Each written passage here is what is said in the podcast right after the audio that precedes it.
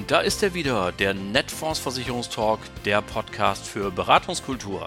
Am Mikrofon begrüßt Sie wie immer Oliver Bruns. Moin!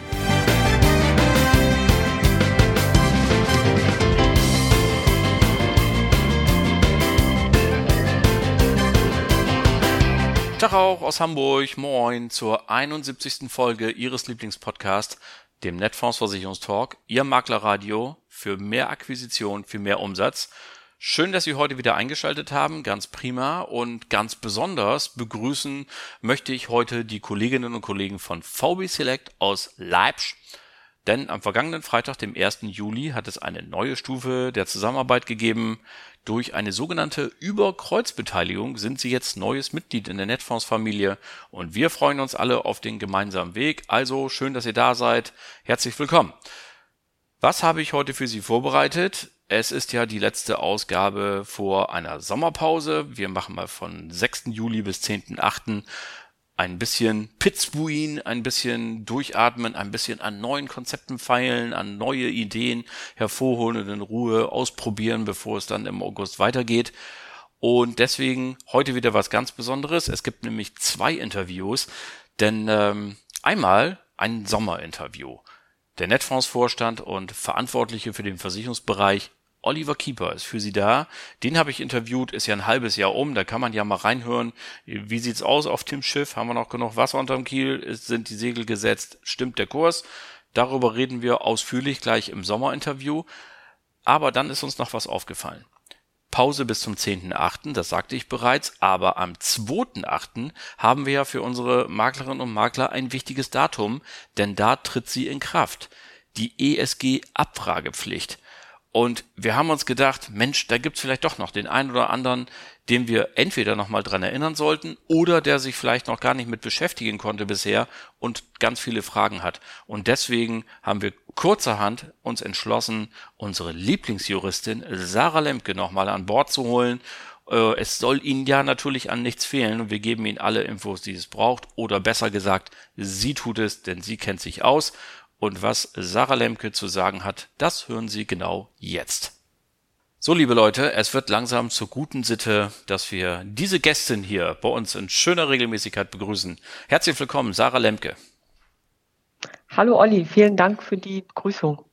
Ja, sehr gerne. Äh, Ehre, wem Ehre gebührt, möchte ich sagen, denn Du musst uns ja mal wieder aus der Patsche helfen, vielleicht, oder vielleicht auch gar nicht mal aus der Patsche, aber auf alle Fälle nochmal einen Impuls setzen.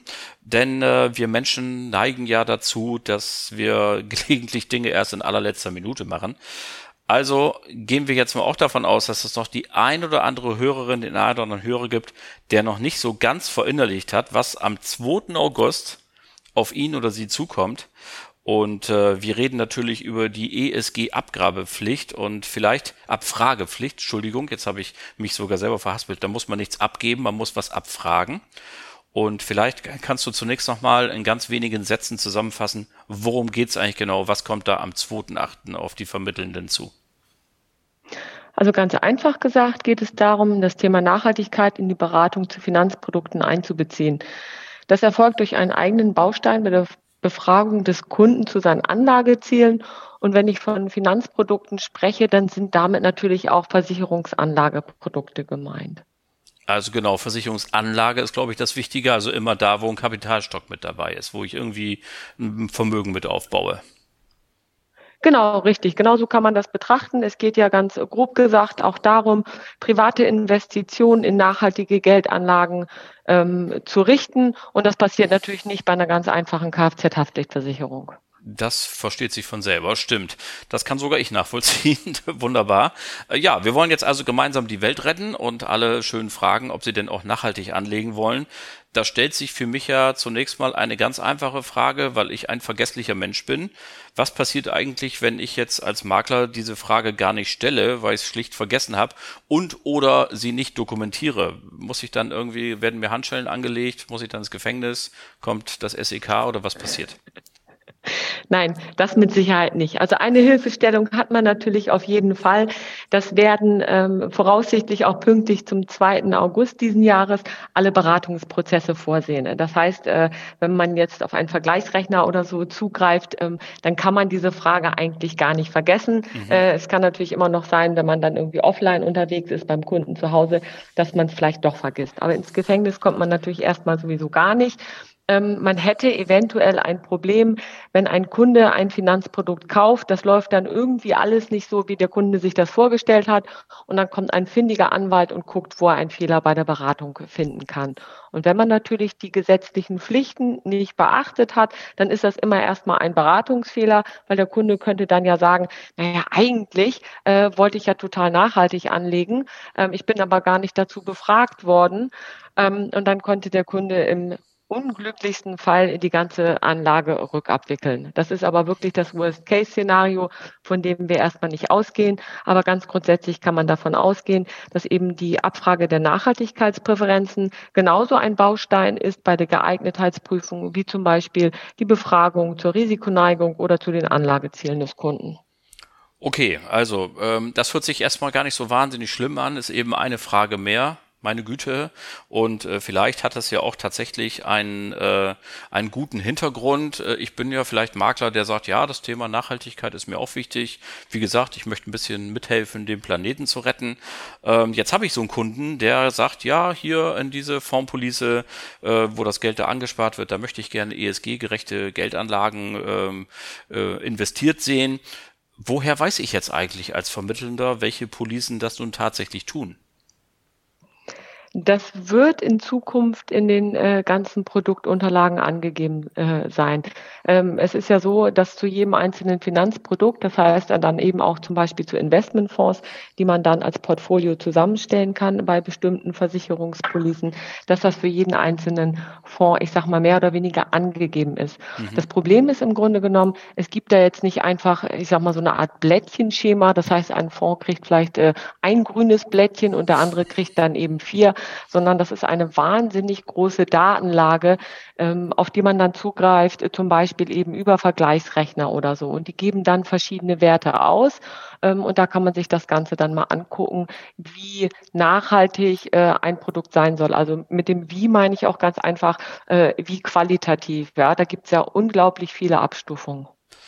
Das führt mich zu einem Gedanken, den ich schon seit geraumer Zeit mit mir rumtrage und äh, wo ich mich sehr freue, dass wir den jetzt erörtern können und du vielleicht deine Antwort drauf hast. Denn es geistert ja diese schöne oder vielleicht auch gar nicht so schöne Vokabel Greenwashing immer wieder durch die Gazetten, dass man also Unternehmen ich sag jetzt mal, dabei erwischt, dass sie so tun, als seien sie eben völlig nachhaltig und ja, nur weil sie eben jetzt einen Altglascontainer in den Hof gestellt haben, sagen sie hier, wir sind jetzt voll die Ökos und so und total nachhaltig, aber in Wahrheit ähm, ist das gar nicht so. Hat das für mich als Makler Konsequenzen? Ähm, was mache ich, wenn ich jetzt so eine Formpolice habe, die schreiben fett vorne drauf, hier alles nachhaltig, ESG-konform, aber in Wahrheit haben die vielleicht ein bisschen gemogelt? Gut, das wird wahrscheinlich der Versicherungsvermittler tatsächlich nicht feststellen können. Es sind ja tatsächlich in den letzten ja, zwölf Monaten einige große Unternehmen negativ in die Presse geraten, weil sie tatsächlich Greenwashing betrieben haben. Ähm, die ganzen EU-Regularien sollen ja eigentlich vorsehen, dass man dieses Greenwashing eben nicht mehr so einfach äh, betreiben kann, weil man halt eben nicht einfach sagen kann, das ist jetzt eine nachhaltige Geldanlage, ähm, sondern dass man eigentlich nur sagen kann, so möchte es zumindest äh, der EU-Gesetzgeber, äh, das ist ein Produkt, was an Kunden mit Nachhaltigkeitspräferenzen vermittelt werden kann, mhm. weil es einfach so viele Abstufungen gibt. Es kann aber eben tro trotzdem sein, äh, je nachdem, welche Daten geliefert werden und auch ganz einfach, je nachdem, äh, was für den Kunden wichtig ist, es gibt ja auch eine soziale Nachhaltigkeit zum Beispiel. Das heißt, das kann durchaus ein Unternehmen sein, was äh, aus Umweltgesichtspunkten gar nicht nachhaltig ist, aber eben auf äh, so, äh, oder unter sozialen Gesichtspunkten, so kann man es eigentlich ausdrücken. Ähm, das heißt, äh, es gibt da nicht dieses einfache Nachhaltigkeitssiegel. Das muss man sich einfach vor Augen vor Augen halten. Ja, ich habe die Tage zum Beispiel mal das äh, gelesen über einen Sportartikelhersteller. Ich sage jetzt mal bewusst den Namen nicht, aber da gab es eben eine Gruppe, die hat ihn als nachhaltig eingestuft, weil da ganz viele alte PET-Flaschen ähm, verarbeitet zu neuen Fußballtrikots und dann haben die gesagt, das ist ja total nachhaltig, wie geil ist das denn? Ein anderer äh, Fondsanbieter hat aber das Unternehmen wieder rausgeschmissen aus seinem Portfolio, weil halt irgendwo Fußbälle noch mit äh, unter übelsten Bedingungen wohl hergestellt werden mit Kinderarbeit und hast du nicht gesehen. Also es ist ja manchmal eben auch nicht ganz so eindeutig, nicht? Und ähm, da wird bestimmt auch noch viel Zeit vergehen, bis man richtig klare Kriterien hat. Also ich gucke doch immer so ein bisschen auf das Tierwohl-Label, wenn wir, das kann man glaube ich gut miteinander vergleichen. Da versuchen wir auch seit 20 Jahren irgendwie die Bockwurst zu kennzeichnen, ob das nun glückliches Schwein war oder nicht. Und ähm, da ist man sich auch noch nicht ganz so sicher. Nun gut, ähm, nochmal einen weiteren Punkt. Der Abschluss ist ja das eine. Nun haben wir ja ganz viele Finanzprodukte, Fondspolicen etc. Da steckt dann irgendwie auch die Möglichkeit dahinter, dass ich Fonds auch mal wechseln kann. Oder vielleicht habe ich sogar eine Vermögensverwaltung mit drin, einen gemanagten Fonds, also wo, wo es irgendwie äh, Fachpersonal gibt, das äh, auch die Fonds einfach aus eigenen ähm, fachlichen Kriterien heraus wechselt, um die Anlagestrategie zu verfolgen. Jetzt habe ich also heute mit meinem Kunden eine ESG-konforme ähm, Police abgeschlossen. Muss ich die jetzt laufend betreuen? Bin ich als Makler da irgendwie in der Pflicht, vielleicht sogar in der Haftung, auch zu gucken, ist das in fünf oder zehn Jahren auch noch so oder bin ich dann einmal raus aus der Nummer? Nein, also eine laufende Überwachungspflicht äh, gibt es auf keinen Fall.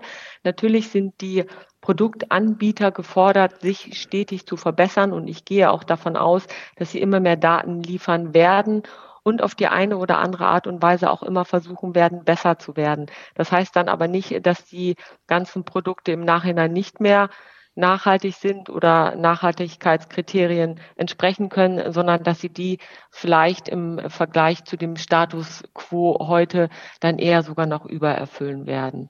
So, also ich glaube auch das äh, Beispiel, was du genannt hast, eben zum Thema Greenwashing, ähm, es kommt halt einfach immer darauf an, von welcher Seite aus man Dinge betrachtet. Ja, es kann natürlich sein, dass sich die Nachhaltigkeitspräferenzen eines Kunden irgendwann auch verändern ähm, und dass er selber strengere Kriterien ansetzen muss. Das führt aber eben nicht dazu, dass dann ein Produkt verändert werden muss und dass der Makler das laufend beobachten muss. Das ist doch schon mal was. Also, da haben wir die Sorge, sind wir dann los. Okay, dann fassen wir das Ganze jetzt mal zusammen. Äh, es hört sich jetzt gar nicht so schlimm an. Ähm, ich muss eine Frage mehr stellen und äh, ich werde ein bisschen geführt auch durch die Softwarelösung etc. Aber wer bin ich, das zusammenzufassen, ähm, wenn ich Sarah Lemke in der Leitung habe? Vielleicht kannst du jetzt noch mal sagen, was genau ist also ab dem 2.8. zu tun und wie hilft Netfonds dabei? So, bis zum 2.8. müssen sich alle Berater auf jeden Fall informieren. Und jeder Versicherungsvermittler ist ja ein Berater, weil die Versicherungsvermittlung ja immer äh, die Beratung auch beinhaltet. Also das ist ganz wichtig, dass man einfach selber weiß, wovon man spricht. Ähm, es werden ja immer wieder Begriffe verwendet wie Ta Taxonomie oder die sogenannten PIs. Da sollte man einfach schon wissen, was das bedeutet. So, das sollte man also in den nächsten Ein paar Vokabeln äh, vier lernen Wochen jetzt wieder.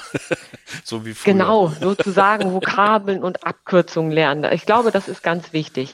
Ja. Ähm, wie unterstützen wir die Berater dabei? Wir haben schon Schulungsvideos äh, gedreht, die können bei uns äh, auf der Plattform abgerufen werden. Ähm, das heißt, jeder Berater, der ein Login hat, äh, kann sich diese Präsentation angucken.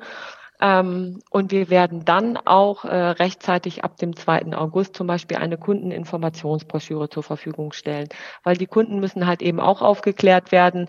Das ist vielleicht äh, vergleichbar auch mit, mit der sonstigen Aufklärung, aber ich glaube, inhaltlich geht das momentan noch ein bisschen darüber hinaus, weil also ich kenne kaum jemanden, der den Begriff EU-Taxonomie heute erklären kann. Und wie soll das ein Kunde, der eigentlich absolut gar nichts damit zu tun hat? Das ist ein ganz wichtiger Punkt. Unmöglich, ja klar. Ja, also, dann ist es das eigentlich schon. Das scheint ja viel Wirbel zu sein, um doch verhältnismäßig überschaubaren Aufwand, aber es ist eben ein kleiner Aufwand mehr. Und ähm, ja, wir freuen uns, dass wir dabei unterstützen können. Und ich freue mich, dass ich dieses Gespräch führen konnte und habe hoffentlich einen Beitrag dazu geleistet, zusammen mit Sarah Lemke ein bisschen Licht ins Dunkel zu kriegen, wo es denn noch dunkel war. Also, liebe Sarah, vielen Dank für dieses Gespräch. Ich danke dir auch. Ich hoffe, bis zum nächsten Mal. Aber sowas von, sicher. Schönen Sommer wünsche ich dir. Tschüss. Tschüss. So, soweit also das Gespräch mit unserer Juristin Sarah Lemke. Jetzt ist hoffentlich alles klar im Punkto ESG. Wenn nicht, Sie haben es gehört, Webinare nochmal anschauen, auf unser Intranet gucken, da finden Sie alle Informationen noch einmal. So, und nun wollen wir zum Abschluss dieses halben Jahres unseren Chef hören, den Vorstand der Netfonds AG und Bereichsverantwortlichen für die Versicherung, Oliver Kieper im Sommerinterview und dazu lade ich Sie herzlich ein und wünsche viel Spaß.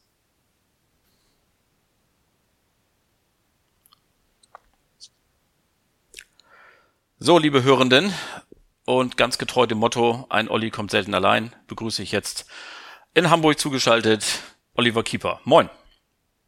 Moin, moin. Hallo, Olli ja, ich freue mich, dass das geklappt hat. Sommerinterview 2022. Das erste Halbjahr ist rum.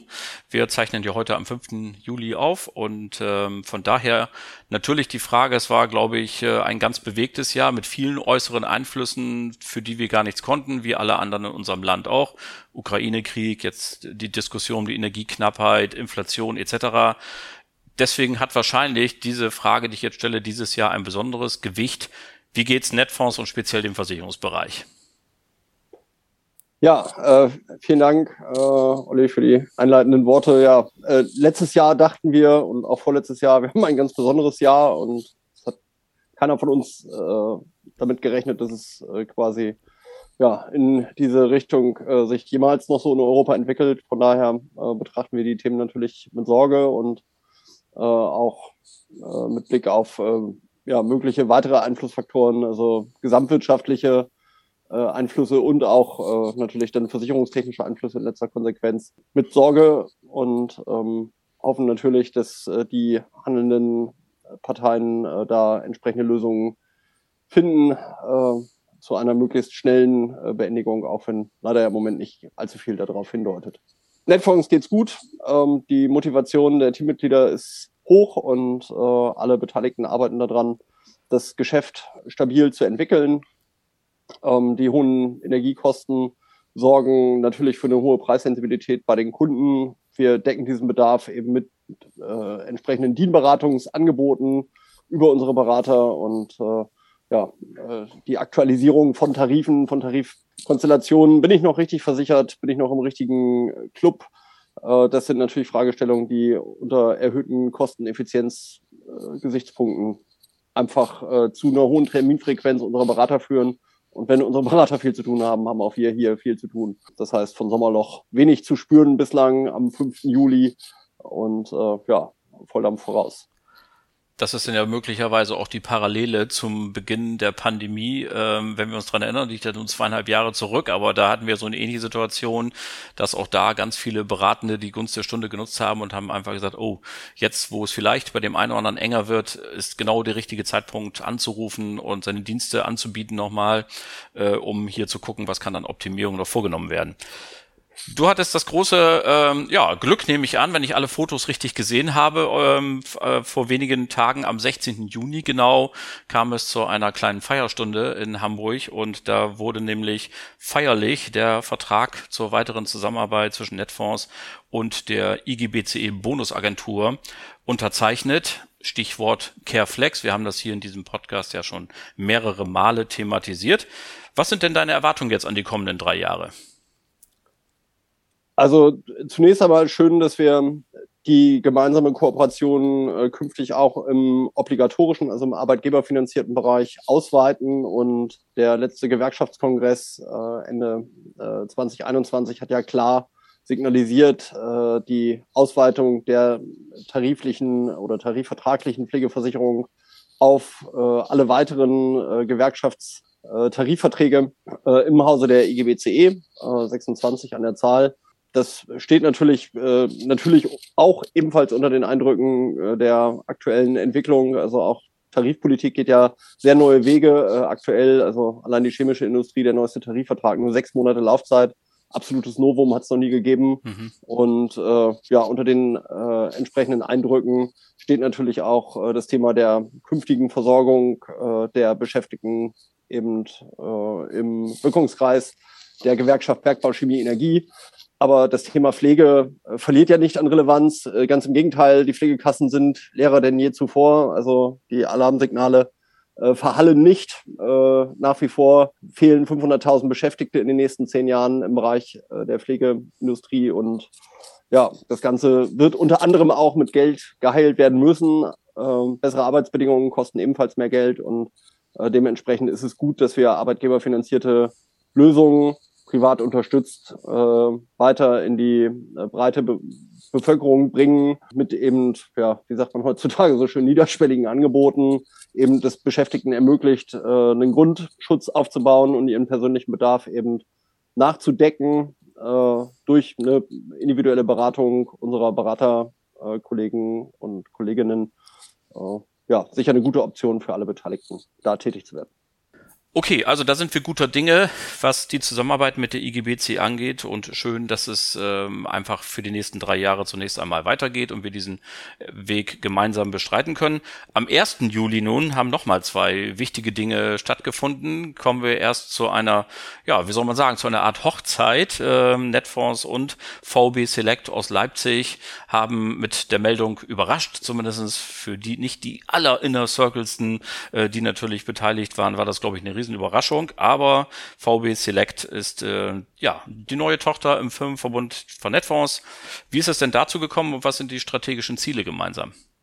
Wir freuen uns natürlich sehr, dass wir mit den äh, Aktionären der VB Select AG äh, ein partnerschaftliches Agreement gefunden haben. Also es ist ja kein klassischer Kauf äh, in dem Sinne, sondern äh, es ist ein Aktientausch. Ähm, das heißt, die VB Select wird strategischer äh, Partner eben auch auf der Eigentümerseite der Netfonds AG und äh, ja, die VB Select ist schon seit vielen Jahren der größte Partner im Haftungsdach NFS, Netfonds Financial Service, aber eben auch äh, neben dem Wertpapier äh, Spezialistentum mit einer besonderen Expertise im Bereich der Baufinanzierung äh, ja, gesegnet. Ähm, und äh, ja, diese Kompetenzen wollen wir natürlich für gemeinsame geschäftliche Entwicklungen hier nutzen.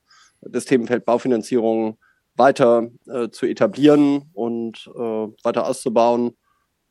Wir sehen da gute, gute Absatzpotenziale und freuen uns einfach auf ein partnerschaftliches Miteinander.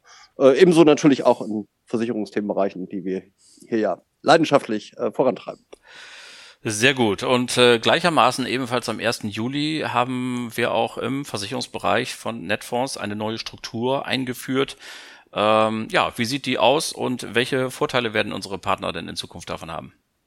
Wir haben festgestellt, dass unsere äh, Partner sehr viel stärker in Zielgruppen denken, speziell äh, ja, Partner auch, die aus äh, geschlossenen Organisationen oder aus Bankvertrieben kommen, äh, denken eben sehr stark in Zielgruppen in Richtung Firmenkunden und Privatkunden. Und äh, ja, wir haben unsere bisherige Struktur nach Krankenleben Sach äh, quasi aufgegliedert in ein Firmenkundensegment, wo es dann im Schwerpunkt eben geht um betriebliche Versorgungssysteme, betriebliche Altersvorsorge, Kranken, betriebliche Pflege und auch gewerbliche Sachversicherungen.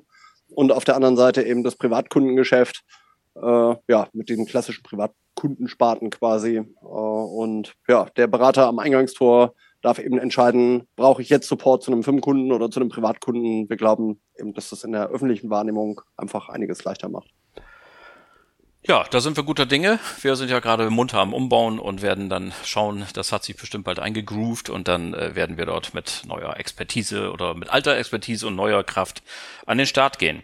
So, es ist ja auch politisch noch eine Menge los, da müssen wir natürlich auch unbedingt noch drauf kommen. Und ähm, zwar das Betriebsrentenstärkungsgesetz, auch darüber haben wir hier im ähm, Netfonds Versicherungstalk immer wieder berichtet, auch auf die Umsatzchancen vor allen Dingen, die daraus erwachsen. Und ähm, die Sozialpartnerschaft, die dort beschrieben wird, die bezieht sich ja auf tarifpolitisch vereinbarte Partnerinnen und Partner. Und nun kommt lustigerweise ausgerechnet aus Kreisen der SPD die Idee, dieses Betriebsrentenstärkungsgesetz auch auf nicht tarifgebundene Unternehmen auszuweiten. Was ist denn davon zu halten?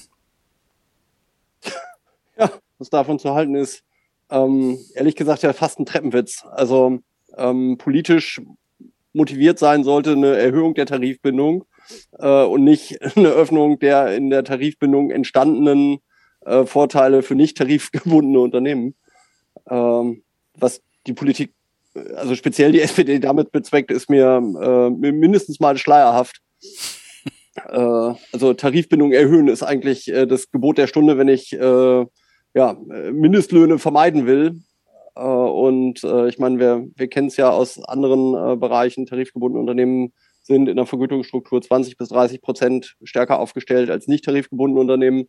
Und es schützt ja im Kern die Schwächsten in der Kette. Äh, deswegen, ja, der Vorstoß äh, mindestens mal merkwürdig. Insgesamt natürlich äh, erstrebenswert, dass die Politik sich bemüht, eben das Thema betriebliche Altersvorsorge insgesamt zu fördern und zu forcieren. Wir sehen da nach wie vor den wichtigsten Baustein, äh, den wir als Beitrag liefern können, branchenbezogen und äh, geben natürlich alle Energie rein in die Qualifikation unserer äh, Berater und Beraterinnen, da die bestmögliche Performance einfach abzuliefern. Und deswegen werden wir auch nicht müde zu sagen, BRV gehört in der, ins Tagesmenü äh, eines jeden Unternehmers. Man muss da drüber sprechen und man muss es aber dann eben auch praktizieren. Und äh, ja, deswegen finde ich die, die Öffnungsbestrebungen äh, mindestens mal merkwürdig. Wir werden das beobachten und schauen und gelegentlich fahren wir auch mal nach Berlin und fragen ja mal vor Ort nach, mal sehen, wie es da weitergeht. Und äh, gleichwohl bleibt das Betriebsrentenstärkungsgesetz natürlich auch für alle Unternehmen äh, ein Thema. Viele Unternehmer wissen nach wie vor nicht so ganz genau, was sie da eigentlich machen müssen, welche Pflichten sie schon seit geraumer Zeit haben. Und man kann immer natürlich wieder sagen, liebe Leute, geht auf eure Firmenkunden zu. Die, unser BVS-Team unterstützt da gerne. Wer nicht so genau weiß, was er eigentlich sagen soll oder da nochmal einen Hinweis braucht, ruft gerne an, mailt, tippt in irgendwelche Handys. Es kommt alles an hier und äh, wir werden das bearbeiten dazu noch ganz kurz, Olli, äh, die, die Ergebnisse sind nach wie vor frappierend. Ne? Das Gesetz ist jetzt äh, auch bei, bei dem letzten seit einem halben Jahr in Kraft äh, und die, die Umsetzungsquoten sind nach wie vor desolat. Mhm. Äh, also am Handlungsbedarf, am dringenden Handlungsbedarf hat sich gar nichts geändert. Also es ist nach wie vor bei vielen Unternehmern nicht bis zu Ende angekommen, was jetzt eigentlich gemacht werden muss. Und äh, gerade das Thema der, der Run-Offs äh, der vergangenen Jahre hat natürlich dazu geführt, äh, dass es gar nicht mal so einfach ist, mal eben den Beitrag um fünf Euro zu erhöhen. Ähm, sondern äh, häufig muss ich das gesamte Modell einmal auf den Prüfstand stellen äh, und von vorne bis hinten durchleuchten, äh, was die zeitgemäße Ausrichtung eben meiner Versorgungsordnung anbelangt äh, und der Versorgungssituation meiner Beschäftigten. Also äh, nach wie vor brandheißes Thema. Und damit natürlich ein perfekter Türöffner, egal ob ich das als Bestandskundenansprache oder als Neukundenansprache äh, in meinen Korb mit reinnehme, da kann ich Türen öffnen. Ein weiteres Thema politisch äh, steht ja im Raum. Es, äh, wir erinnern uns alle an den letzten September äh, folgende Koalitionsverhandlungen. Dann lag der Koalitionsvertrag auf dem Tisch und wir waren alle doch relativ erleichtert, dass äh, unsere Branche nicht so wahnsinnig vorkam da drin. Insbesondere der viel befürchtete Provisionsdeckel war dort nicht ähm, niedergeschrieben. Jetzt aber zeigt sich, dass die BaFin unterwegs ist, also die Bundesanstalt für Finanzdienstleistungsaufsicht, und äh, scheinbar versucht am Bundestag vorbei und äh, so über eine Hintertür eine Provisionsbegrenzung durchzuführen. Sie nennt das dann Richtwert. Ähm, du hast dich intensiv mit dem Thema beschäftigt. Welche Erfolgschancen hat das und äh, was glaubst du, ist eigentlich die Idee dahinter von der Buffin, warum sie so tätig wird, wie sie es gerade tut? Also jetzt kann man, äh, oder jetzt bin ich natürlich nicht der Prophet, der Herrn Dr. Grund ähm, äh, in den Kopf guckt. Was ihn motiviert, kann ich mir grundsätzlich äh, vorstellen, äh, mit Blick auf äh, das Thema finanzielle Belastbarkeit von Versicherungsgesellschaften. Da hört man ja unterschiedliches, wie belastungsfähig unsere deutschen Versicherer sind. Äh, um einige ist es sehr, sehr gut bestellt, um andere vielleicht äh, ja eben nicht ganz so gut und äh, das ist, äh, glaube ich, erstmal der, der Vorwand, unter dem äh, diese Initiative steht. Äh, an unserer Grundsatzhaltung hat sich nichts geändert. Ähm, wir haben einen Gesetzgeber, der verfasst Gesetze und wir haben Unterbehörden, die die Umsetzung dann kontrollieren. Und äh, ja, die Bundesaufsicht für Finanzdienstleistungen ist eben eine Unterbehörde. Wenn, äh, gehört es in die Hände eben des Gesetzgebers, regulierend einzugreifen. Äh, er hat sich bewusst im Koalitionsvertrag dazu entschlossen, das Thema nicht zu positionieren. Es gibt aus unserer Sicht heraus auch wenig Handlungsbedarf an der Stelle.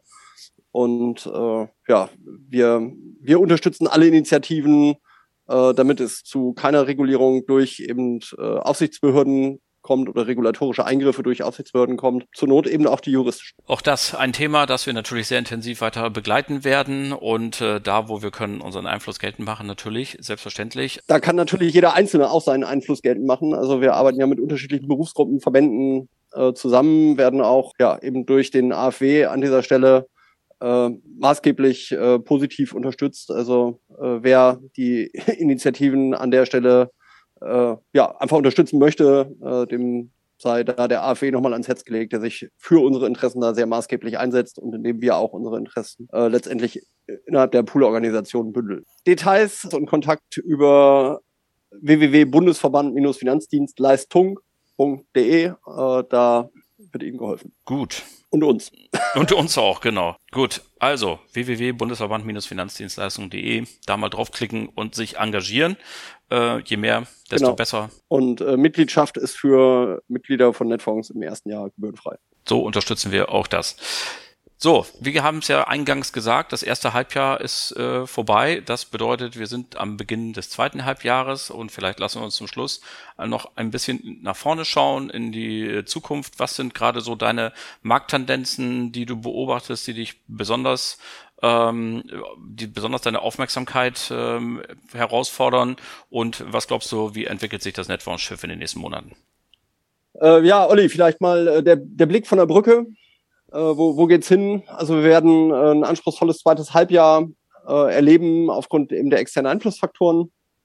Äh, das wird für uns weiter eine Menge Arbeit bedeuten in der Beratung unserer Privatkunden, aber auch eben in der Beratung der Firmenkunden. Äh, die betrieblichen Versorgungssysteme, wir hatten sie gerade nochmal angesprochen. Das gilt es einfach zu tun und unser Job ist es natürlich dabei, den Beratern eben den Rücken freizuhalten, dass sie auch die Zeit dafür haben, das zu tun. Also sprich, wir kümmern uns um die prozessualen und technischen Themen und unsere Berater kümmern sich um die Menschen. Ähm, ja, was wir mit Sorge betrachten, ist eben der demografische Wandel. Äh, je nach Lesart der einzelnen Studien ähm, werden wir in den nächsten äh, fünf, sechs Jahren circa 40 Prozent aller Berater aus demografischen Gründen verlieren. Und äh, ja, wir betrachten schon äh, den, den äh, Spagat sehr kritisch zwischen wir wollen viel Bestandsbetreuung machen, wir wollen unsere Beratungsmandate ernst nehmen und letztendlich sind immer weniger Kundenberater letztendlich da, die ähm, ja die weiterlaufenden Verträge betreuen, weil nur weil der Berater in Rente geht, ähm, geht ja eben nicht die Hausrathaftpflicht und die Wohngebäudeversicherung des Versicherten eben mit in Rente. Und äh, unsere Analysen haben eben ergeben, dass der Durchschnittsbestand äh, ungefähr plus und minus fünf Jahre äh, älter oder jünger ist als der jeweilige Berater.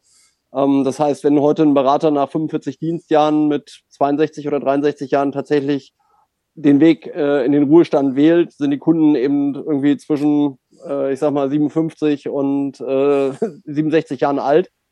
Ähm, ja, die Verträge laufen halt statistisch, mathematisch irgendwie mindestens noch 20 bis 25 Jahre. Das ist so. Und ähm, der, der Nachwuchs ist einfach nicht da.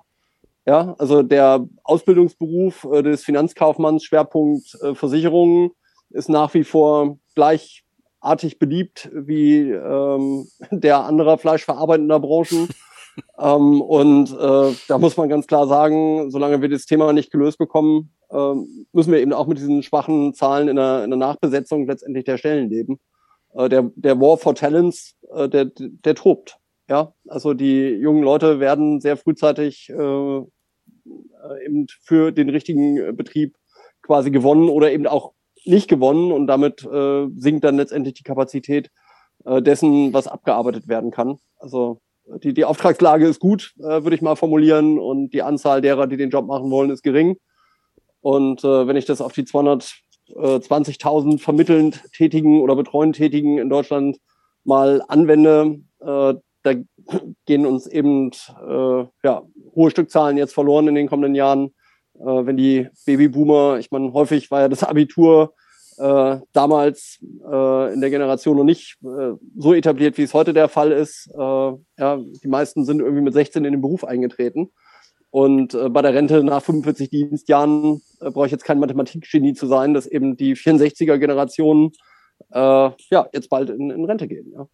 Ja, wir haben das ja mal recherchiert. Das war 1964, haben von den 1,35 Millionen Geburten in beiden deutschen Staaten damals ja noch 17 Prozent Abitur gemacht und 83 Prozent kein Abi, also wahrscheinlich eine Lehre, da werden noch ein paar Mischbildungsformen drunter sein.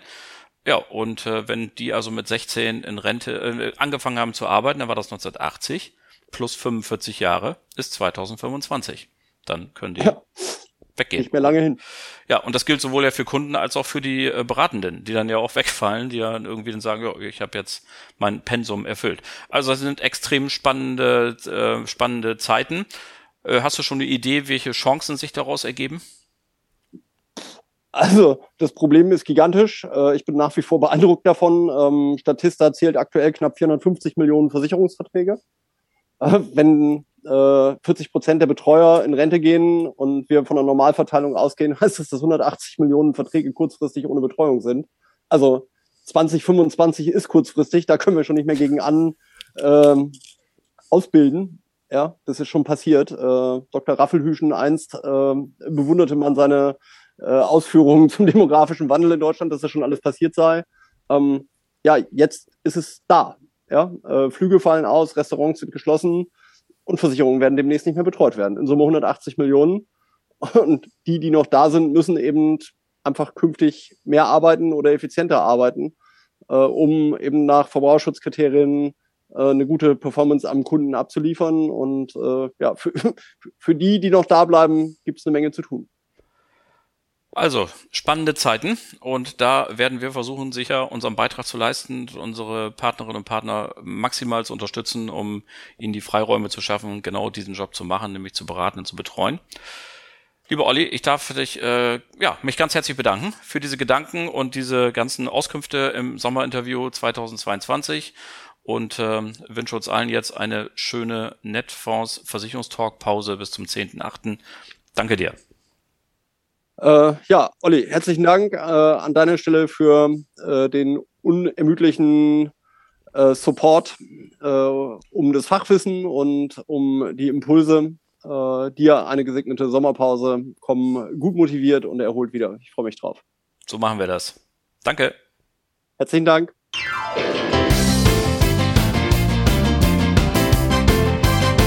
Das war sie dann auch schon wieder, die Folge Nummer 71 des Netfonds Versicherungstalk. Vielen Dank nochmal an Sarah Lemke und an Oliver Kieper. Hat großen Spaß gemacht. Danke an Sie alle fürs Zuhören. Die nächste Folge, die gibt es dann am 10. August 2022. Bleiben Sie uns bis dahin gewogen und vor allem bleiben Sie gesund. Allen Kranken wünschen wir gute Besserung. Schöne Grüße aus Hamburg, Ihr Oliver Bruns.